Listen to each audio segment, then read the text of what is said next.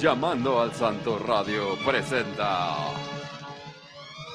Favorito con las presentaciones de Pilar Obeso y Daniel Moab. Favorito.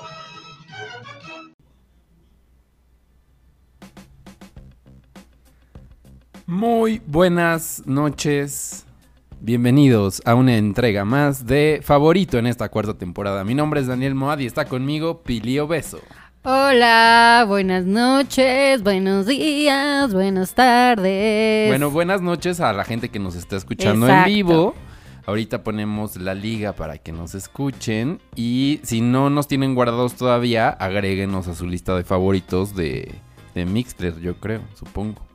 Para escucharnos en vivo. para escucharnos en vivo. Y el día de hoy eh, cumplimos ya 20 episodios de esta Sí. temporada. Qué rápido se ha pasado el tiempo y qué aplicados hemos sido. Felicidades a nosotros y a todos los que nos escuchan. Felicidades. No ha sido fácil. Ha sido muy complicado.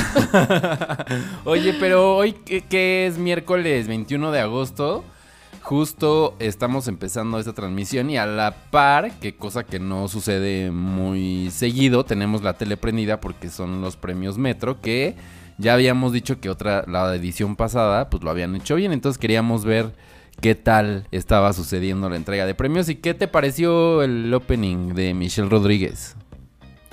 Mm, me pareció bien. ¿Sabes cuál es el problema? Que entre que estamos grabando y estamos viendo, pues tampoco estoy poniéndole toda la atención del mundo. Pero, pues mira, tiene una super voz. Ella, Ella. carisma. Y tiene mucho carisma. Entonces, eso ya, ¿sabes? La hace iniciar con varios puntos. Y eh, su vestido, el que sacó en un principio, no fue mi favorito. Después se cambia como en una cosa más de Hello Dolly. Eh, pero bien, me parece que ponerla a ella de eh, conductora de los metro fue Ah. un gran acierto. Pues sí, a ver qué tal se desempeña el resto de la entrega y no sé si tenga otros momentos muy lucidores, porque no- luego pasa eso, ¿no? Que en el primer momento eh, salen mucho los presentadores y luego con la dinámica de cómo va, cómo tiene que ser medio rápidas las entregas, al- Desaparecen. desaparecen. Pero pues bueno, a ver qué, a ver en qué va.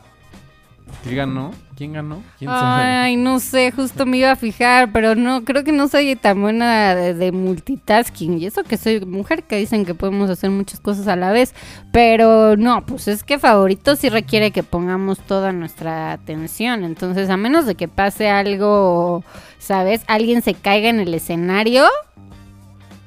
Toda nuestra atención va a estar a este, en este podcast. Exacto. Ya estamos en vivo. El hashtag favorito 4T. Mi cuenta es arroba DNL, la tuya. Arroba Pili Obeso. Y bueno, pues ya empezamos con la información el día de hoy. Que bueno, tenemos varias cosas breaking news. Estamos tristes porque se murió Celso Piña. Se murió Celso Piña, ¿qué tal así, eh? De... De la nada, sin decir aguabá. Sin Es aguabá. que así es la vida. Así es. A los 66 años se murió en Monterrey. Me van a decir que, ay, ¿a poco no sabías? En verdad yo pensé que Celso Piña era colombiano. O sea, ¿En serio? cero pensaba que era regio. ¿Es en serio? En serio. Ay, Pilar. Nunca seguí mucho su... Sí, hasta lo vimos en vivo. Y nos fuimos. y nos fuimos. Fue como, como la sorpresa es Celso Piña. Ay, vámonos a comer. No, pero no era de eso. A mí sí le, le dimos la oportunidad. Todo era como, pues va a estar padre. Y a la mera hora, como que estaba enojado y no seguían sus músicos lo que él quería. Sí, No sé, sea, se le notaba. es- se presentó en Trópico en la edición 2018. Y fue uno de los actos sorpresas porque entró en sustitución de alguien que canceló. Pero como que no sé, o sea, pues, pintaba buena la fiesta y a la mera hora siento yo que le faltó punch. Pero también supongo que era el viaje en el que estábamos nosotros, o sea, nuestro ambiente y así. Ajá. Porque también hubo gente que dijo que increíble es el Sopiña. Recuerdo, hace poco, ah, no sé con quién hablábamos, que no, sea, que hablaba de que pasó, la pasó muy bien viendo a Celso Piña en, en Trópico.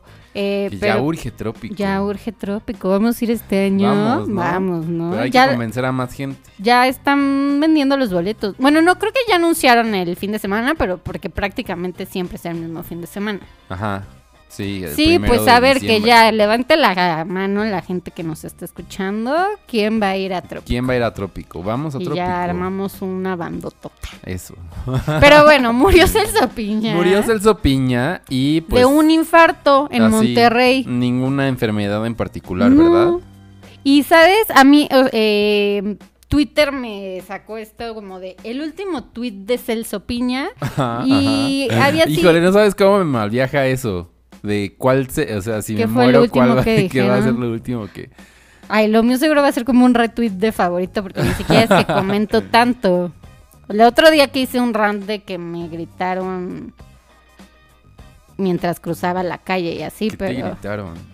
Primero me gritaron gracias porque me dejaron me dejó pasar un Te conductor, me dejó pasar en su mente esta persona me dejó pasar cuando yo iba caminando y pues como el peatón es primero y a mí eso me queda muy claro porque civismo, pues no di las gracias porque no las tengo que dar y esta persona Te pues gritó el típico gracias. me gritó el típico gracias. Bajó su ventana, eh, me dio el típico gracias. Y como yo me seguí derecho, pues se molestó y me gritó pinche puta. ¡Qué horror! ¿Qué tal? O sea, yo así como de. Todavía, ay, a mí me vale madres, grítame pinche puta, o sea, Sí, pero exacto, tú por tómalo qué te de quien viene, enojas, ajá. ajá. O sea, ¿qué no Sí, te qué nivel, ¿no? enseñaron a dejar pasar al peatón? O sea, Sí, eso, y es que creen que es como que le te me hicieron un favor. Se están frenando para hacerte el favor. Y entonces les tienes en que agradecer, hacer coche. reverencia. Entre correr y hacer reverencia, eso es lo que.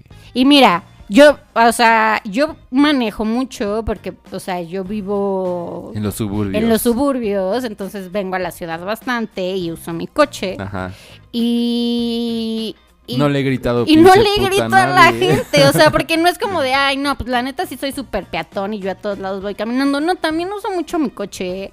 Y también, ¿sabes? Dejo pasar a la gente y para nada estoy esperando el gracias. O sea, hasta me molesta que me den el gracias. Es como, no, señora, Sí, exacto. No, no me tienes que agradecer. no me tiene que... Bueno, pues ya ese sería. fin. Entonces ese sería tu último tweet, Ese tal vez. sería mi último o tweet. retweet de favorito. Exacto, uno de los dos. Yo no sé, a ver qué, qué es mi último tweet. Bueno, ahorita sí es de favorito, pero si no. Que se metan a escucharnos Es en que vivo. después sería así como, como la gente interpreta, ¿no? Así como de, "Ah, claro, este, Ah, sí, se sí, veía sí. que estaba muy solo, si es alguien que se suicidó, que alguien así de, oh, claro, tenía todo el sentido, ¿cómo no vimos las señas? Estaba de malas, por eso puso un tuit así, ¿sabes? Nada le parecía en la vida. Ajá.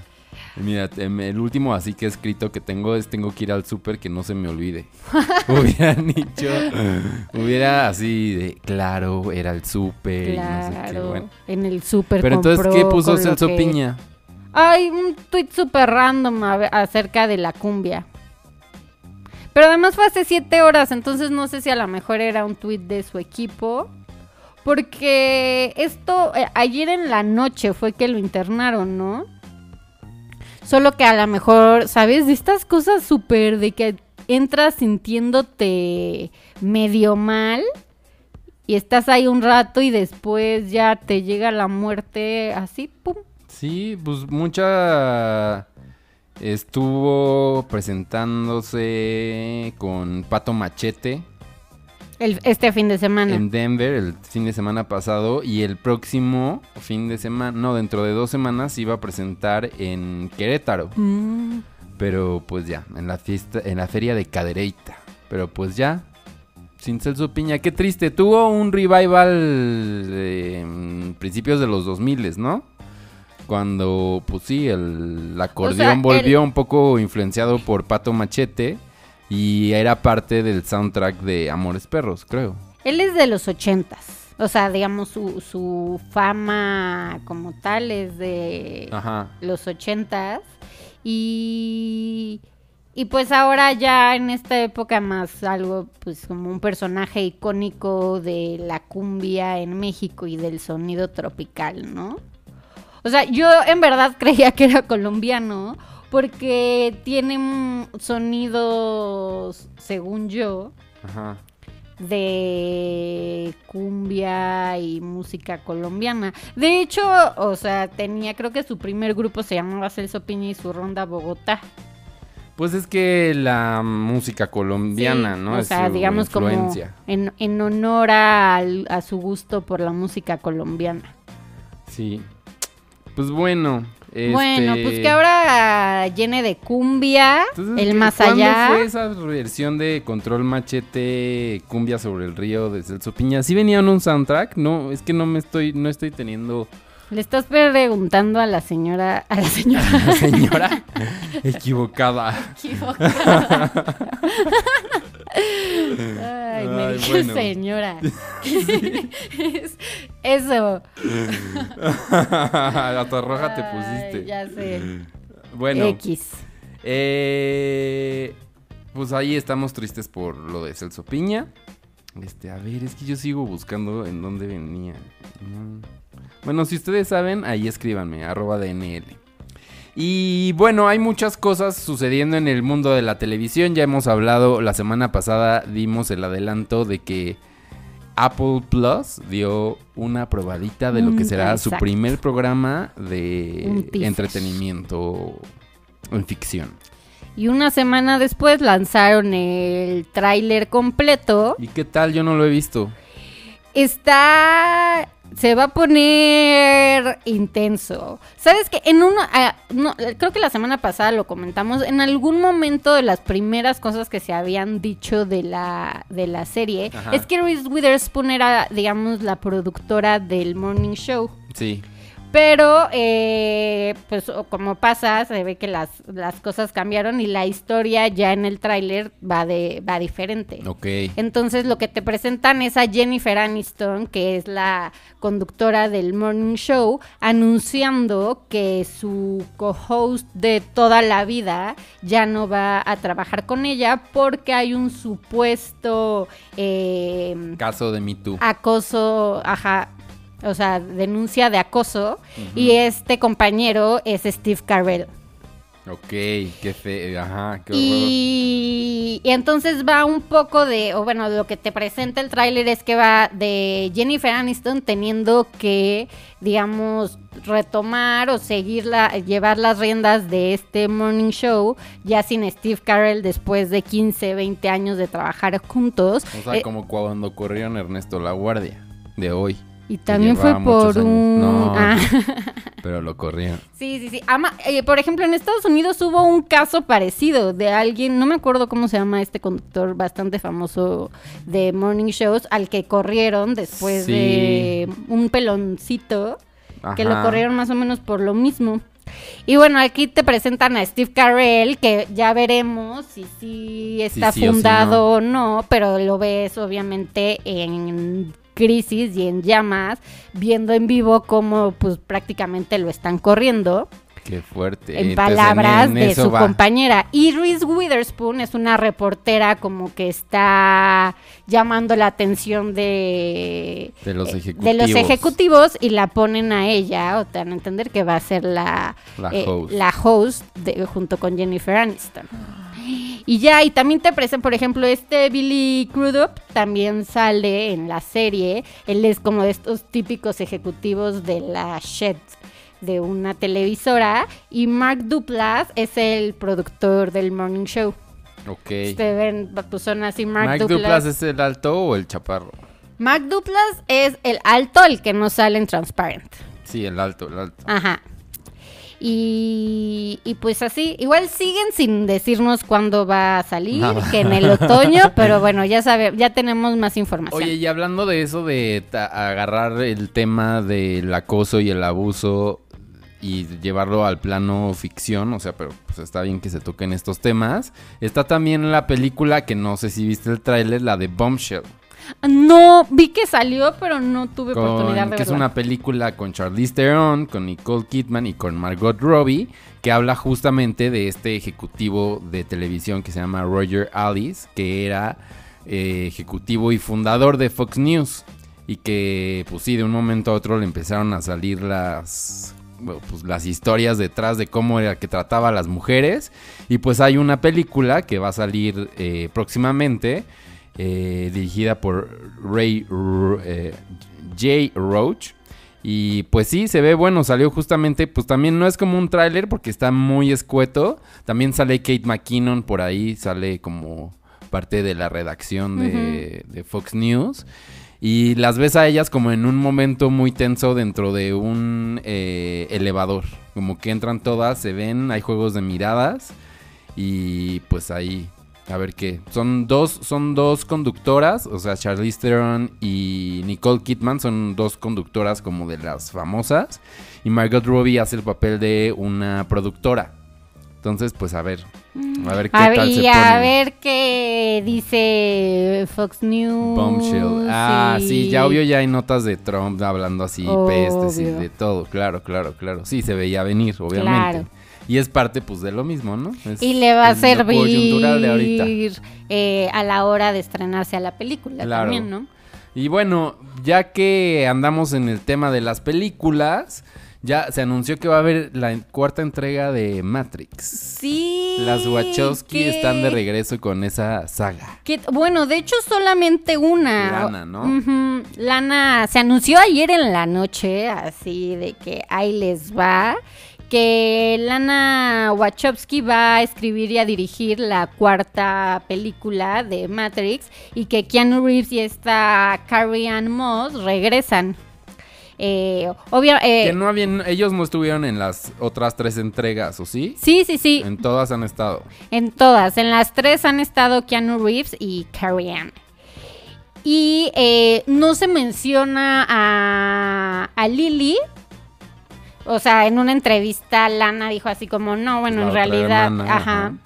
Eh, en realidad llevamos muchísimo, o sea, nos llevó mucho tiempo crear Matrix y después de eso hemos seguido, ¿sabes? Como con esta idea y hemos visto como muchas cosas de las que se plantean en las tres películas Claro. anteriores que están sucediendo de alguna forma, entonces, pues la cuarta... Yo digo que sí promete, o sea, hay de dónde. Claro. Lo que he escuchado es, dicen, ¿para qué se meten con una historia y con un- unos personajes que ya igual estaban, ya sabes, la gente los tiene en cierta estima o, ¿sabes? De cierta manera, y como que cambiarles, o, o sea... Pero bueno, al final de cuentas, si ellas son las creadoras y están Sí. conformes con cómo se está tratando y a dónde va a llevar la nueva historia, pues está, chido. Y digamos que, o sea, de los rumores que hay ahora que se confirmó que va a existir esta cuarta entrega, Ajá. es que se va a empezar a, a- a producir en algún momento del 2020 y que no se sabe qué va a pasar con el personaje de Morpheus, que en las otras tres películas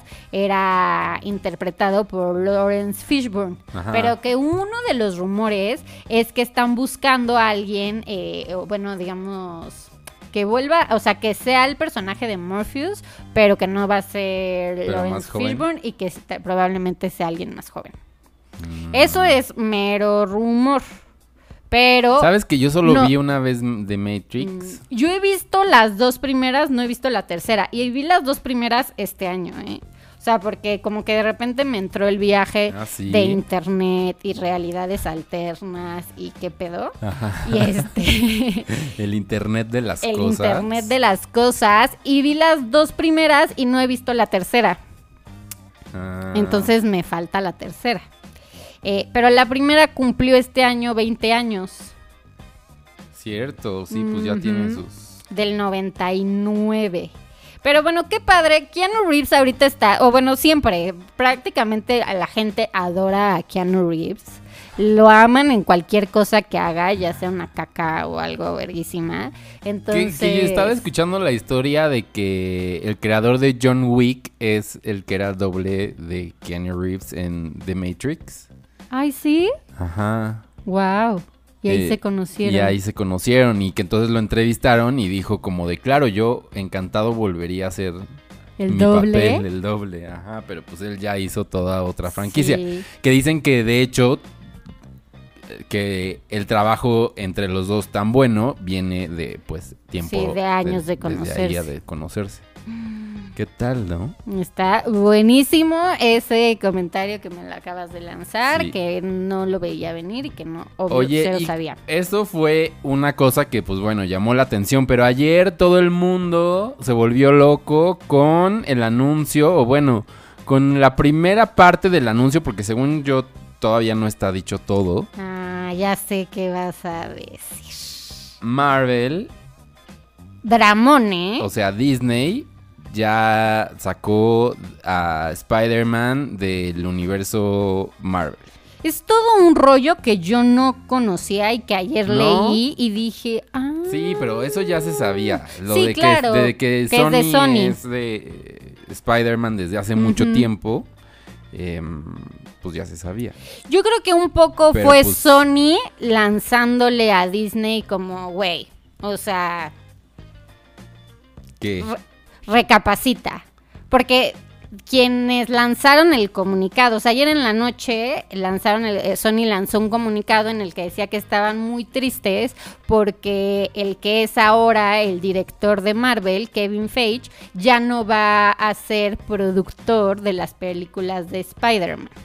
Y eh, en un acuerdo que habían hecho entre Sony y Disney, o bueno, Marvel, eh, estaba en el que él fuera productor de las entregas de Spider-Man y que hubiera este acuerdo en el que Spider-Man, por ser de fuera Marvel, parte del universo. fuera parte del universo en las películas de Capitán América y de los Como lo Avengers. fue en las en la última Avengers, en las últimas dos. Sí, o sea, de hecho apareció en la de Capitán América Civil War, en las últimas dos de los Avengers y no sé si también en una de Iron Man. Pero Mm. pues salió en varias.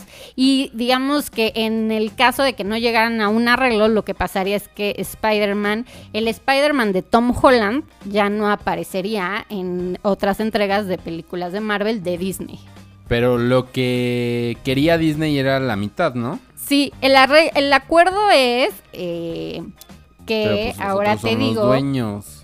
Pues es que no me suena tampoco. que en las películas de Sony, o sea, en las que solamente aparece Spider-Man como protagónico eh, o enfocada en Spider-Man, Marvel iba a recibir el 5% del total de, De la taquilla. de la taquilla global y aparte eh, de la venta de souvenirs.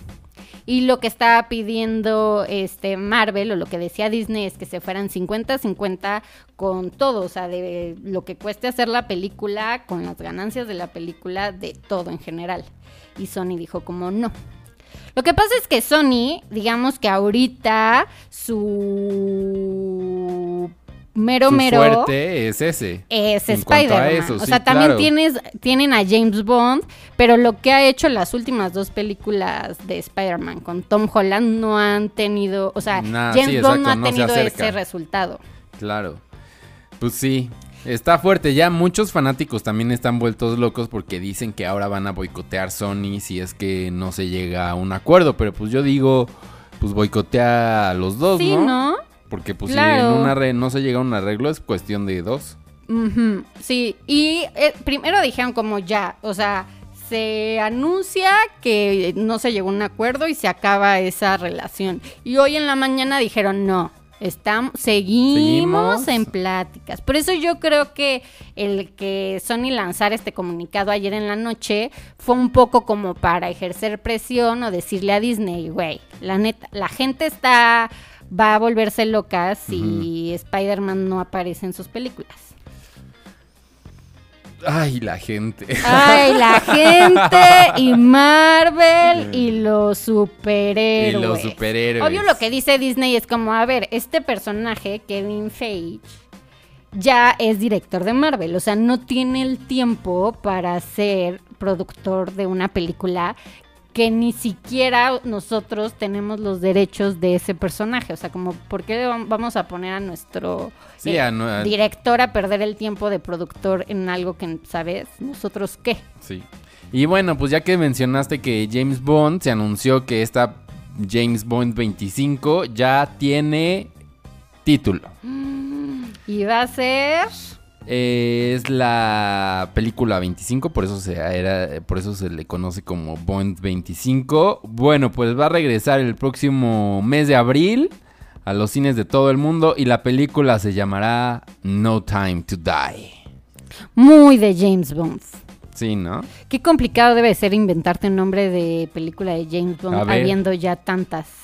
No, según yo también es como cosa súper random.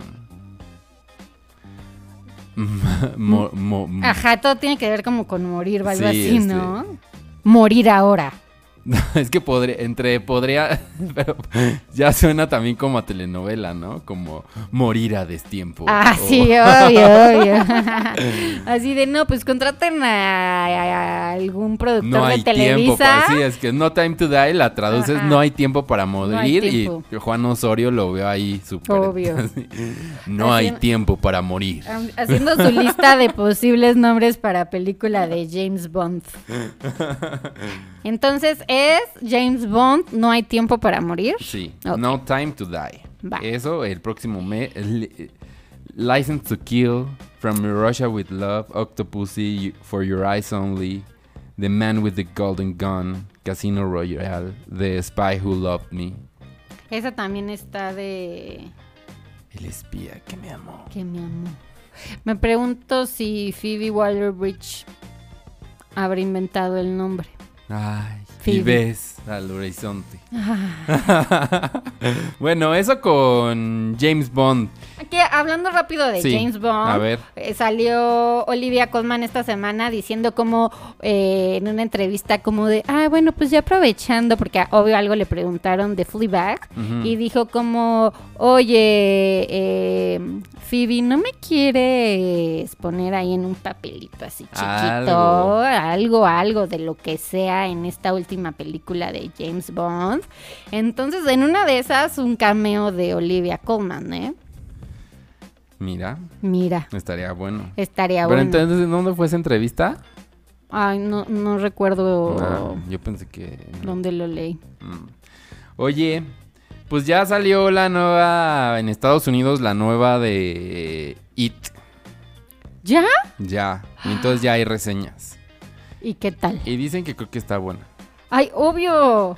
Pero ya se anunció, ya ves como hacen minita de oro de todo. Va a salir esta, le va a ir bien. Y después van a lanzar la versión de las dos juntas. O sea, la historia de las dos en una sola película. Ah, ¿una Van a hacer eso. edición? Una edición. Como de tres horas. para ver las dos al mismo tiempo. Pues sí, yo creo que le pueden recortar bastantito. Bueno, yo recuerdo haber visto en la tele alguna versión de eso, la que salió directo para televisión y que hizo que se volviera muy famosa Ajá. esta, eh, mezclada. Ah. Entonces, sí, sí tiene todo el sentido, obviamente. Y además con esto de que haces otra versión como así y haces más dinero en taquilla. Ya pasó justamente con Avengers, que sí, ahora de cuatro horas. Oye, y por cierto, me que- ya vi que va a serlo como en capítulos lo de Once Upon a Time in Hollywood cuando salga en Netflix. O sea, como que lo van a hacer como de cuatro o cinco capítulos. Ah, una miniserie. Una como miniserie. Entonces por eso también va a ser más larga esa versión. Bueno, ahí estamos hablando de los... Oye, pues ya, It se estrena creo que el 6 de septiembre El en 6 de México, septiembre, ¿no? O sí. sea, en unas dos semanas en más dos o semanas. menos. Qué emoción. Yo sí tengo muchas ganas de verla. Oye, ¿ya tienes tus boletos para ir a ver Once Upon a Time no, in Hollywood? no los he comprado. Mm. ¿Cre- ¿Crees que ya no haya para el domingo o algo así? Híjole, es que la gente es bien atascada. Pues quién sabe, pero sí los tendrías que comprar con sí, tiempo. ya, ¿verdad? Bueno, Pero pues sí. a ver si mañana. Ay, que leí una columna ahí de... Hablando, Sharon Tate está mal representada. Ya la opinarás tú cuando la veas, pero ah, la gente, sigo diciendo la gente. Pues salió la hermana de Sharon Tate a decir que ella creería que su eh, hermana estaría contenta con la forma en la que aparece en la película.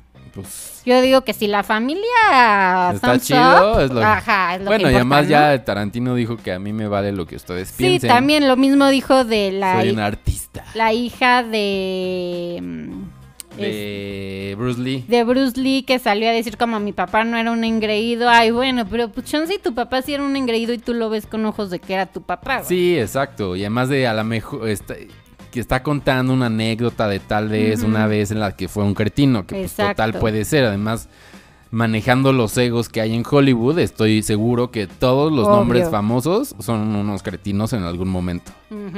Yo también. Pero bueno, pues eso en cuanto a el cine y en cuanto a chismes. Híjoles. Ay. A ver, y Olivia Colman que va, también le invitaron a otra cosa. Ajá, y yo y mis temas Olivia Colman todas las semanas, todos los días. Entre ella y Phoebe Waller-Bridge estoy. Pero bueno, eh, este James L. Brooks, el productor ejecutivo de Los Simpson, eh, anunció que una de las invitadas especiales de esta temporada, la 31, que según yo ya casi se estrena, eh, Sí, ya. va a ser Olivia Colman. Y ella va, su papel va a ser de una femme fatal, que obviamente todo hombre es, es atraído por ella, pero que a ella va a volverse loca, se va a enamorar perdidamente de Homero. Ok. Y eh, dijo, en verdad ha sido un privilegio tenerla aquí y es uno de los mejores invitados de todas las temporadas. Ay, pues qué vas a decir si es la que está saliendo, pues sí. Pues sí, pero pues igual eh, yo creo que sí ha de estar bien chido Olivia. ¿Cómo? Oye, y mm, pues sí. Ahora, pero hay los Simpsons ya, o sea, también. Sí, bueno. Como que no emociona tanto, ¿no? Había una época en la que sí era como cada semana de, ay, wow. Pero ya, como están ahí, ya los damos por sentados. El día que nos lo digan que ya se va a cancelar, los vamos a valorar más. Y no sé si también sea una cosa generacional. O sea, no sé Sí, si... también hay mucha generación ya que es de los Simpsons, o sea, Sí. sé que existen, Ajá, pero yo- nunca he visto. No, y deja todo eso. Yo tengo amigos así como según ellos fans de Hueso Colorado de Los Simpson y Ajá. sabes, así para todo tienen una cita. Sí. Y es como, no, pero es que desde la temporada 15 ya los Sí, Simpsons... Ay, exacto, pues sí, hace güey, en la 15 temporada años. 15 tú tenías 15 años y por eso mamas a los Simpsons Claro. de esa época. Pero, güey, yo he visto capítulos Tuvo- actuales y hay unos muy cotorros. Tuvo un periodo en el que se fue para abajo, como que no le encontraban el modo, pero ahora como ya hay toda una nueva generación de escritores que es justamente la que creció viendo Los Simpson, ya también tienen como ese input de saber por dónde ir. Y también creo que a lo mejor adolescentes de ahora también encuentran los capítulos de estas temporadas graciosos. O sea, habrá chistes que estas personas que dicen que los Simpsons desde hace 15 años no son graciosos, que pues alguien de 18 ahorita lo vean y diga, ah, jaja, sí, sí me da risa. Oye, bueno, ya hub- algo más para seguir hablando de películas, pero esta de plataforma, la de Netflix que está haciendo Will Ferrell. Híjole, yo creo que esa película va a ser una cosa graciosa, graciosa, graciosa. Se va a llamar Eurovisión.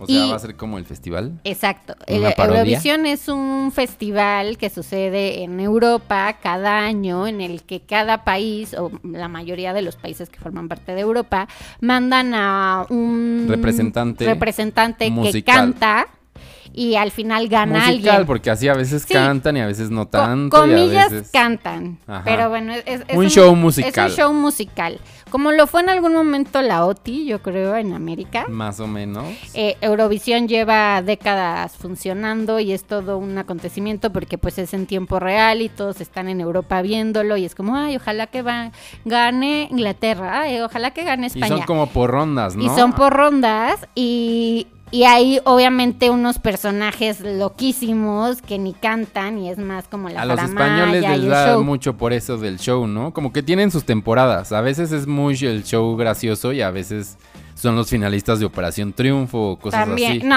yo eh, de Inglaterra yo también he visto unos personajes que no te pases. Y por ejemplo, esta chica, Conchita, Ajá, Conchita Wurst. que sí es, es mujer, ¿no? ¿O no?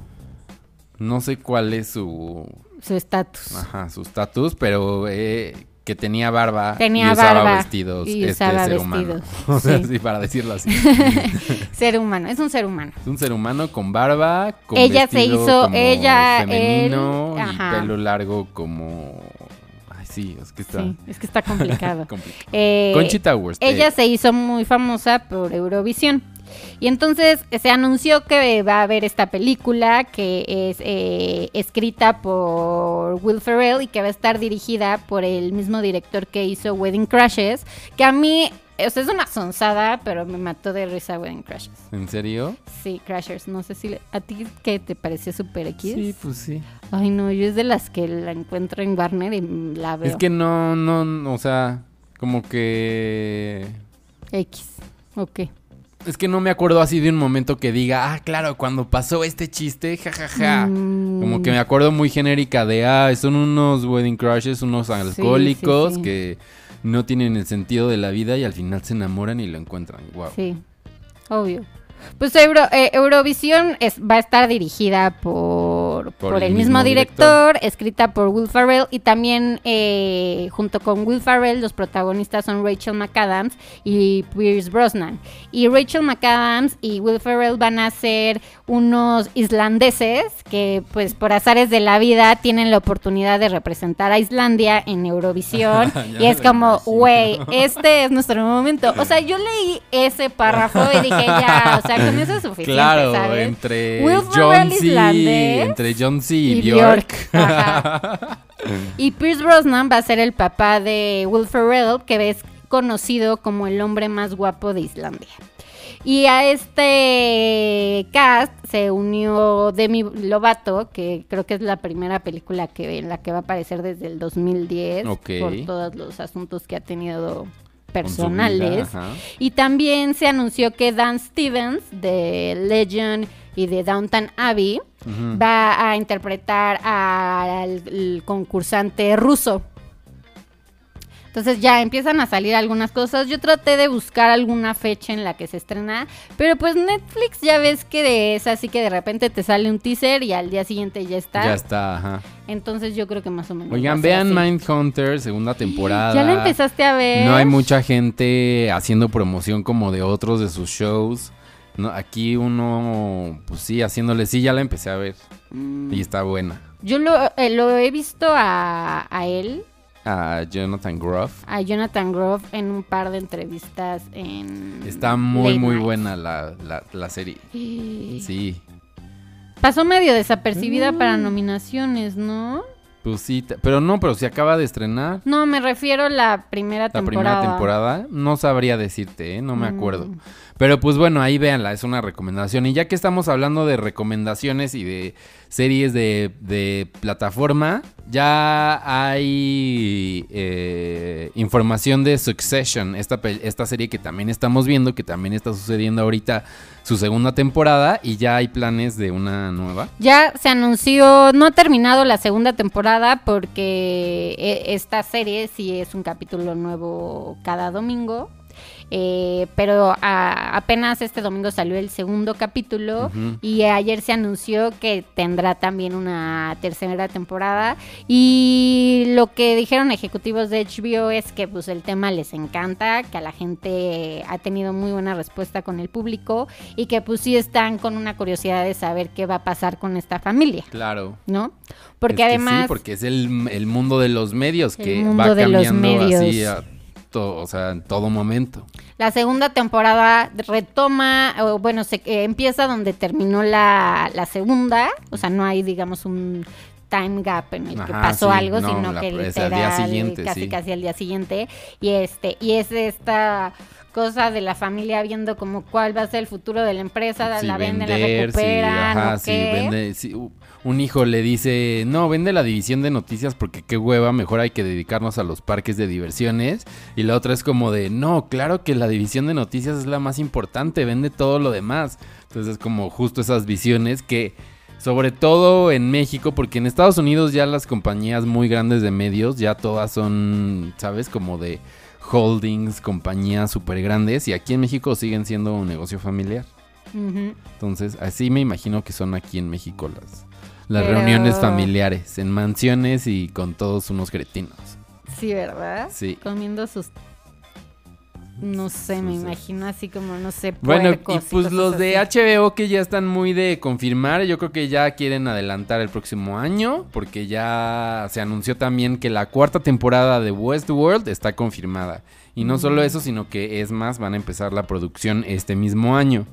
Entonces, pues sí, van rápido y esto porque la tercera no se ha estrenado ni siquiera. No, la tercera nos la llevan vendiendo desde hace meses. Ajá. Y para los que hemos seguido de manera constante las primeras de- dos temporadas, obviamente sí nos emociona porque cualquier noticia que sale es como, ¡Ah! no a mames, a haber. huevo, ya va a ver, pero pues sabemos bueno. que es hasta el 2020, Sali- pero bueno, el salió 2020 ya tráiler- está Exacto, aquí a la salió el tráiler de la 3 en Comic Con y pues esperemos, yo creo que para el 2021 esta cuarta temporada y dice el director de, bueno, una de las cabezas de HBO que el deal que rehicieron o que bueno, que como que volvieron a firmar que podría incluir también una quinta temporada, entonces, por lo menos ya 2022, Westworld para rato. Bueno, no, eh, 2020 y más. 20 y más. Porque sí les está, sí les lleva un rato armar esta serie. Mira, esa es una de las cosas, beneficios de las series creativos que están en este momento trabajando en televisión. Ajá. Que si resulta que le caes bien a los ejecutivos y tu serie tiene éxito, el, el programar una fecha o el, digamos, definirte una fecha ya no es un asunto, Ya no es ¿sabes? tanto tema. Ya no es un tema, o sea, es como Ansi Sasari, que le dijeron como, güey, tómate del tiempo que quieras para... Y Sí, no tienes que cumplir la cuota de en este verano Sí, o en sí, este sí. no sé qué o tu programa el perfil es para mid season, ¿sabes? Es como de no queremos el programa y cuando sea va a ser. Y a- eh, Donald Glover con Atlanta fue lo mismo, o sea, tuvo como, se enfermó su papá y tenía como todas estas cosas musicales y el Rey León y FX le dijo, güey, no hay pedo, Date o tu sea, tiempo.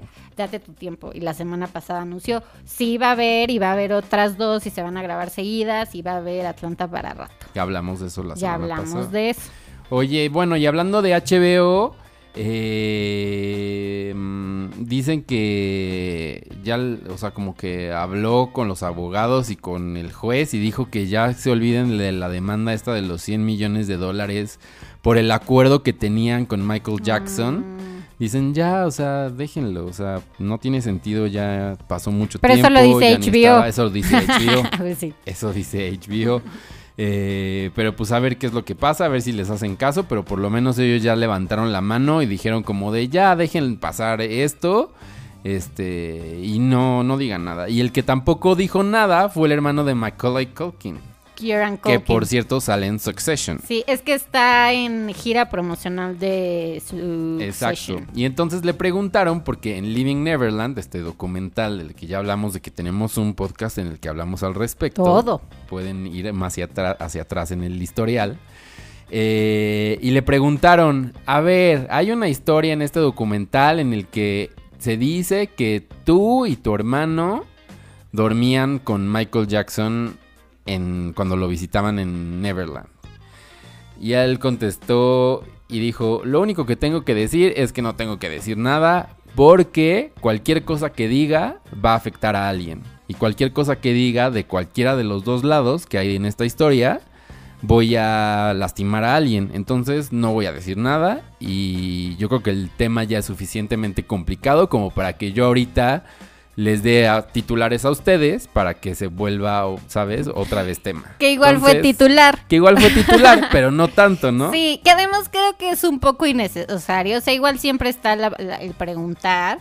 Porque Macaulay Culkin ya dijo, o sea, como, güey, yo no sé qué le pasó a los otros niños porque él sí fue muy claro. O sea, él no, no fue como que defendió a Michael Jackson, solo dijo, a mí no me hizo nada. O sea, ¿no? Pues que yo creo que le imponía también, ¿no? El niño. Bueno, quién sabe. Sí, y ya también lo platicamos. O En sea, pues era un niño ultra famoso, era el niño más famoso del mundo en ese Exacto. momento. O sea, ahí había, ¿sabes? Gente vigilándolo, no era.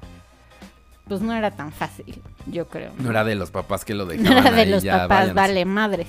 Ajá. Exacto. Pues bueno, pues ahí está. Y en- hablando de cosas de, de demandas, ves que Taylor Swift perdió sus canciones. El catálogo de un, las dra- grabaciones. un drama también. Y entonces, pues que esos discos ya los tiene nada más el Scooter, no sé qué demonio, Scooter Brown. Scooter Brown.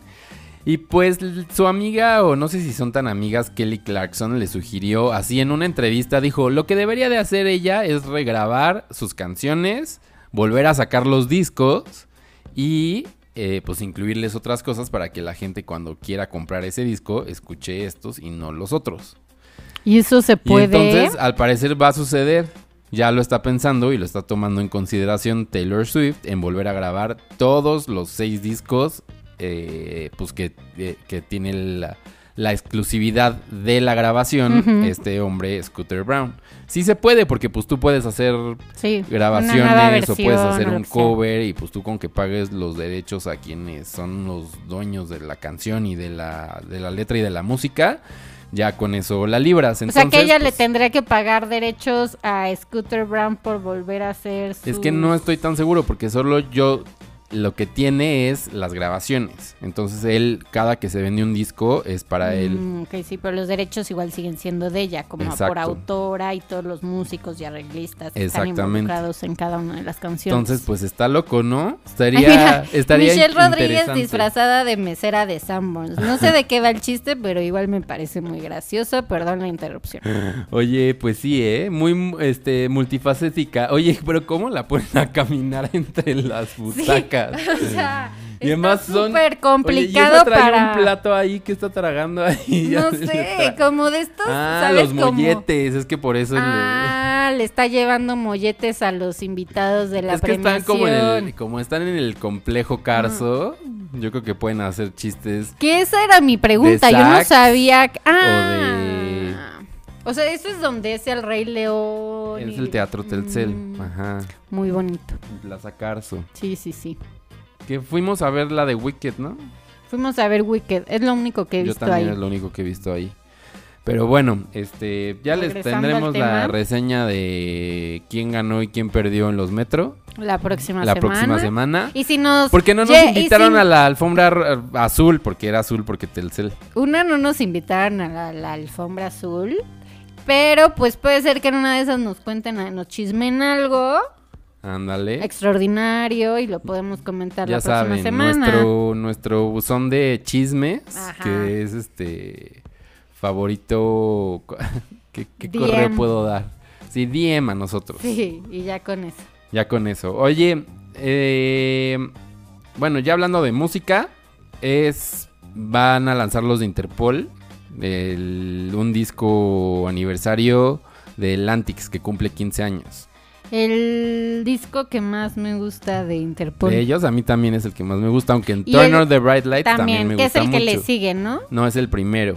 Ah, ok. Ajá. Esos dos son mis discos favoritos. de Exacto. Interpol. Y eso está padre. Y también está padre que Blood Orange va a lanzar un disco, pero de composiciones clásicas, de música clásica, porque él es un clavado de la música. Claro. Y entonces va a sacar un disco de eso, lo cual me emociona de sobremanera porque es un viajezote el- ese hombre haciendo música y produciendo. A mí me gusta mucho la música clásica. O sea, me gusta escucharla. No te voy a decir que conozco así como Ajá, sí, la- artistas actuales que toquen música clásica, pero creo que, el- o sea, algo de él en ese tema va a estar increíble y creo que también verlo interpretar en vivo también debe ser debe algo ser, bien sí. padre. Imagínate que viniera a la sala Nezahualcóyotl a interpretar su trip. música clásica. Pues ya vamos haciendo. Clásica. Amigos de Eco, Oigan, amigos vayan de pensando. Eco, voy a así proponerlo y a ver si lo hacen.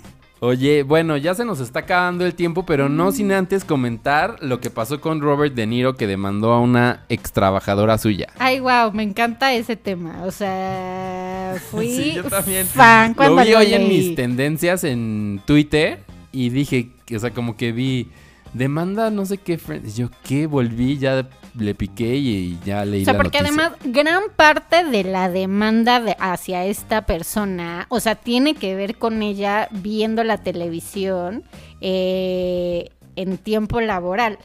Entonces, la cosa es, ella llegó o empezó a trabajar en la empresa, en la productora de Robert De Niro, como asistente personal de Robert De Niro. Y ya después, por lo visto, era muy buena de asistente y pasó como vicepresidenta de pro- producción y finanzas de toda la productora. Así. Pero eh, en abril de este año la corrieron. Y eh, hasta ahora sale la demanda. Y en la demanda lo que está diciendo Canal Productions, que es esta productora de Robert De Niro, es que la morra, güey, no hacía nada y que, o sea, están diciendo que, o sea, le están demandando por 6 millones de dólares, ¿no? Nada más. Y lo que están diciendo es eh, por pérdida de tiempo laboral y por... ¿Sabes? Como por pérdida de dinero, pero no porque ella, digamos, haya robado dinero, sino porque la canti- se, le, le- se le pagaba, siendo vicepresidenta, 300 mil dólares al mes. No, al año, ¿no? Ay, pues entonces está... Sí, exacto. Según yo decía que te, 300 mil dólares al año. Bueno, pues se le pagaba su buen Se le dinero. pagaba bien. Y entonces lo que dicen es como, güey, se le pagaba bien y lo que hacía era ver Friends y decían así como, se Pero echó... que dio 55 en dos días. Ajá. Es que desperdició. se pasan como agua, se pasan como agua. Obvio, pues si Yo duran los, em- 24 minutos. los empecé a los empecé a ver ahora que hubo un episodio hospitalario Ajá. en mi vida, no mío, pero de alguien, y entonces, ajá, se iban así como agua. Claro, o sea, yo recuerdo cuando veía, los Esos veía en son- Warner repeticiones. Son nada más dos temporadas. 50, porque las primeras tenían 24 episodios, yo creo que todas tienen 24 episodios. Sí, o sea, yo repeticiones en Warner de Friends eran cuatro horas seguidas Diarias. de diarias de Friends. En la tarde y en la mañana otras cuatro horas, ¿eh? Ajá, ajá. O sea, imagínate, obviamente se te pasa en chinga. Pero no solamente veía Friends, también en la demanda decía que veía Arrested Development y Schitt's Creek. Shit's Creek está muy buena. O sea, me lo imagino así en su computadora haciéndose pendeja y así riéndose cañón viendo Netflix.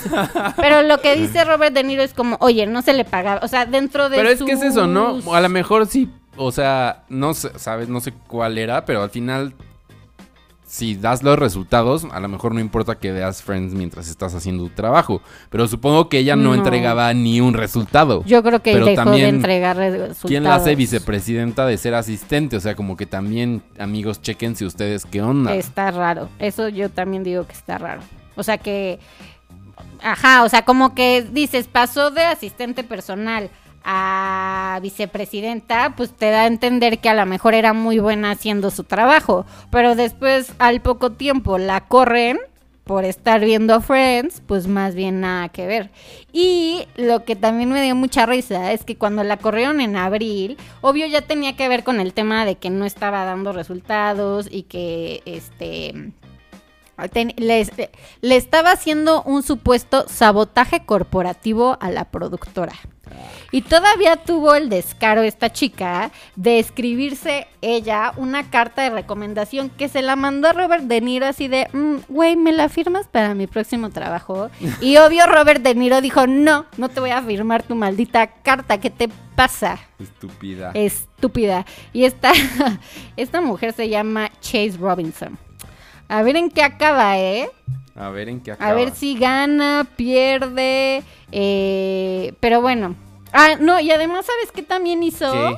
Que empezó a viajar con millas de viajero frecuente de Robert De Niro. Ah, de la empresa, como de la tarjeta Pues sí, de es que como yo fue asistente personal, yo creo que tenía sexo a- acceso a varias cosas de Oye, él, qué tipa, así Sí, que a la no, una se sacó. fichita. Sí, o sea, Entonces, por eso no solo la corrieron, sino que la están demandando, Que- porque sí, abuso de confianza. oye. Obvio, que cargaba comidas súper caras en Nueva York, en la tarjeta de la empresa y cosas así. Oigan, no hagan eso. Bueno, no, ya. Se nos está acabando Qué el tiempo. No sin antes, ya se habla de una secuela de The Joker, esta película que todavía no se estrena y ya se está hablando de una secuela. Se habla también de un drama de BTS, esta boy band coreana. Eh, pues al parecer es una coming of age de siete muchachitos. Y entonces, pues bueno, dentro del universo BTS ah, aparecerá una, pues, un programa de televisión eh, pues al respecto. Al parecer los que están detrás de esta serie, bueno, este programa, son otros que ya han hecho otras series coreanas de mucho éxito. Entonces, pues seguro se van como a lo seguro, tal cual.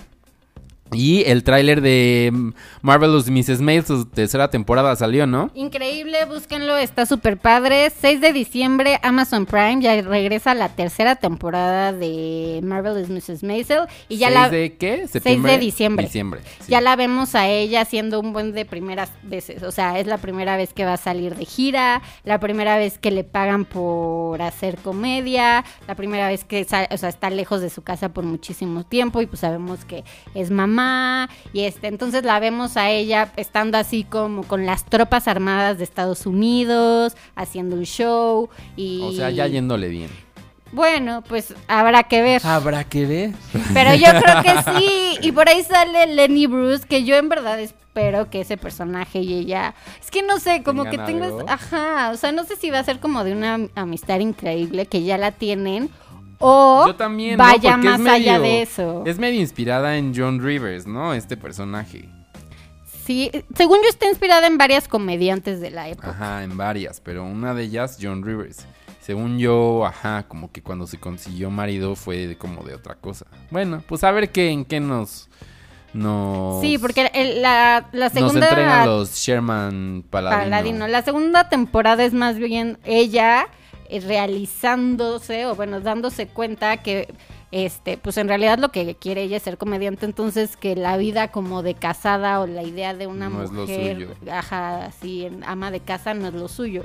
Entonces sí tendría que ser una relación diferente. Bueno, pues ya se nos acaba el tiempo, no sin antes, ahora sí repasar nuestro martes de revista. Que esta va a ser la primera vez que vea la portada esta semana ni la había visto. Yo tampoco la había visto, había pero ahora entiendo por qué en los noticieros habían estado hablando tanto de la novia de Peña Nieto y es que obviamente la TV Notas puso la agenda.